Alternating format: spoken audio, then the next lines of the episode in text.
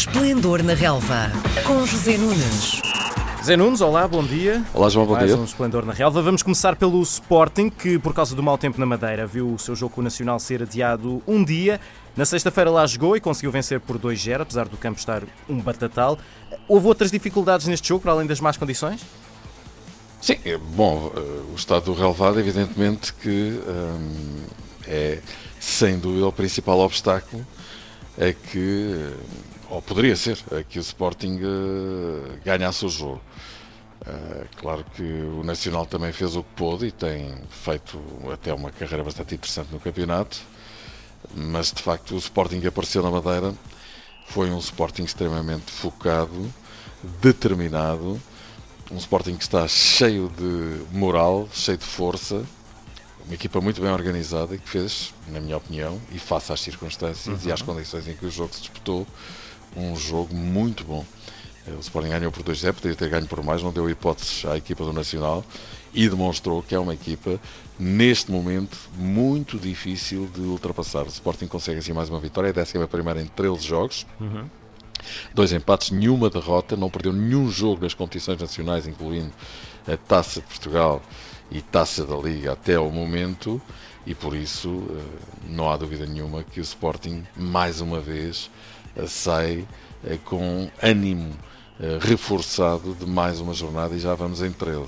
E é bom não esquecer que na próxima ronda o Sporting até pode ser beneficiário dessa jornada se fizer o seu trabalho em casa frente ao Rio Ave antes de Benfica e Porto medirem forças no Estádio Dragão, o que significa que se o Sporting ganhar o seu jogo, eh, retirará dividendos obrigatoriamente do clássico, seja em relação a uma equipa, se alguém ganhar e se alguém perder, ou às duas, se ambas empatarem. Para os Leões, segue-se outro jogo na Madeira, agora a Taça de Portugal contra o Marítimo. O facto de não terem vindo a casa entre os dois jogos e de terem um dia menos de descanso pode fazer diferença no desempenho da equipa hoje à noite? Penso que não. Penso que o facto de estarem na Madeira, eh, ou terem permanecido na Madeira, pelas circunstâncias que são conhecidas, até se calhar aumentou o foco e a concentração nesta partida, mas vamos ver o que é que vai acontecer. O Marítimo é uma equipa que tem vindo a subir muito rendimento no campeonato, está no oitavo lugar, já mudou de treinador, como sabemos.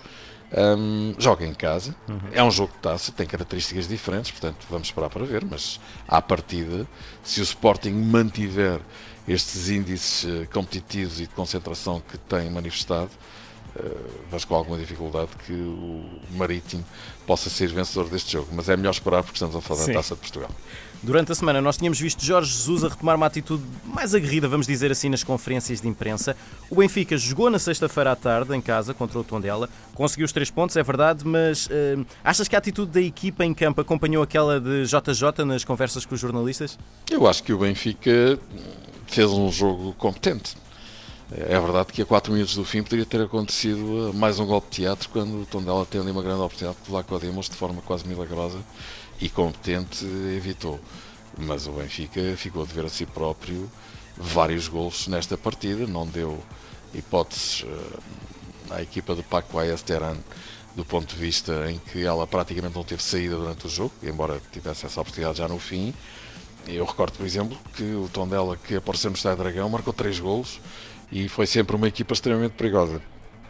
Desta vez não, creio até que abordou o jogo de forma diferente, com as linhas mais baixas, para criar mais dificuldades ao Benfica, adiar o gol e com isso enervar uma equipa que não está muito bem do ponto de vista da autoconfiança, do ponto de vista mental.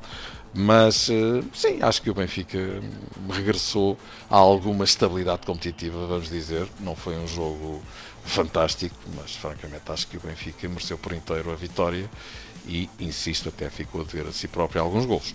Dos três grandes, o Benfica é o que tem, em teoria, um jogo mais fácil a seguir na Taça de Portugal contra o Estrela da Amadora. Parece que este jogo vai ser usado para descansar os jogadores mais usados ou para mostrar domínio, mostrar que afinal já estão no bom momento? Parece-me parece que Jorge Jesus, hum, tal como seja Conceição amanhã, eh, vai fazer hum, algumas alterações, se calhar não tão poucas como isso, no sentido de preservar a equipa principal para esse clássico dragão que é de crucialíssima importância para a equipa do Benfica. Repara que perder pontos no dragão, e não vai ser fácil, eh, obviamente, evitar que isso aconteça, hum, significa eh, Benfica, no mínimo, distanciar-se do Sporting. E se por acaso perder o jogo, ver fugir o Sporting e ver fugir o Porto, não é? Eh, e recordo que o Sporting já tem 4 pontos de avanço sobre Benfica e também sobre o Porto. Portanto, direi que vai com certeza encarar eh, o jogo da manhã Jorge Jesus com cautelas competitivas, evidentemente, mas estamos a falar de um plantel que é muito bom em qualidade e em quantidade, mas estou convencido, vários jogadores importantes não vão estar no 11 inicial, que amanhã vai defrontar o histórico Estrela, agora com outro uhum. nome. Um, estrela que, enfim, está aí a tentar bater à porta das competições profissionais, eh, caso venha a ser bem sucedido este ano no Campeonato de Portugal. Foi uma coisa rara esta jornada, tivemos uh, os três grandes a jogar todos na sexta-feira. O Porto foi a Famalicão e, ao contrário do que tinha acontecido na época passada, desta vez não vacilou, saiu de lá com um 4-1. O resultado dilatado pareceu-te fiel ao que aconteceu em campo? É um resultado um bocadinho exagerado, vamos dizer, porque de facto o Famalicão hum, foi uma equipa valente, brava, que cometeu muitos erros individuais em termos defensivos e o Porto não perdoou.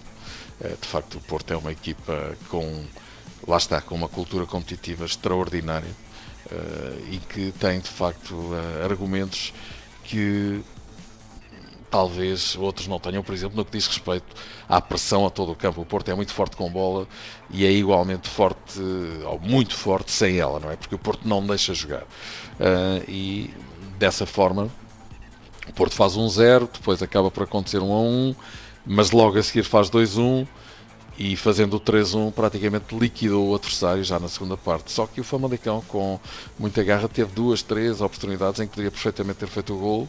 Numa delas, um, surge a jogada de resposta do Porto que faz o 4-1 na sequência imediata desse lance.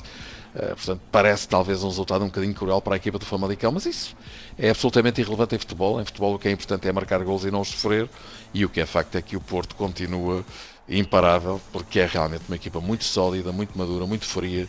Já tive a oportunidade de dizer e repito, muito uhum. italiana na forma como encara os jogos e uhum. aproveita as migalhas todas que as partidas lhe dão.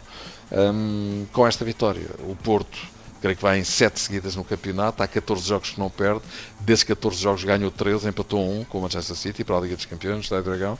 Portanto, é um Porto muito motivado e muito forte, aquele que está que se está a ver neste momento.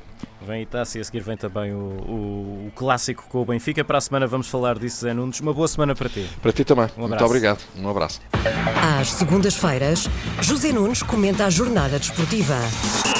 Esplendor na Relva, às 10h30 da manhã, na RDP Internacional.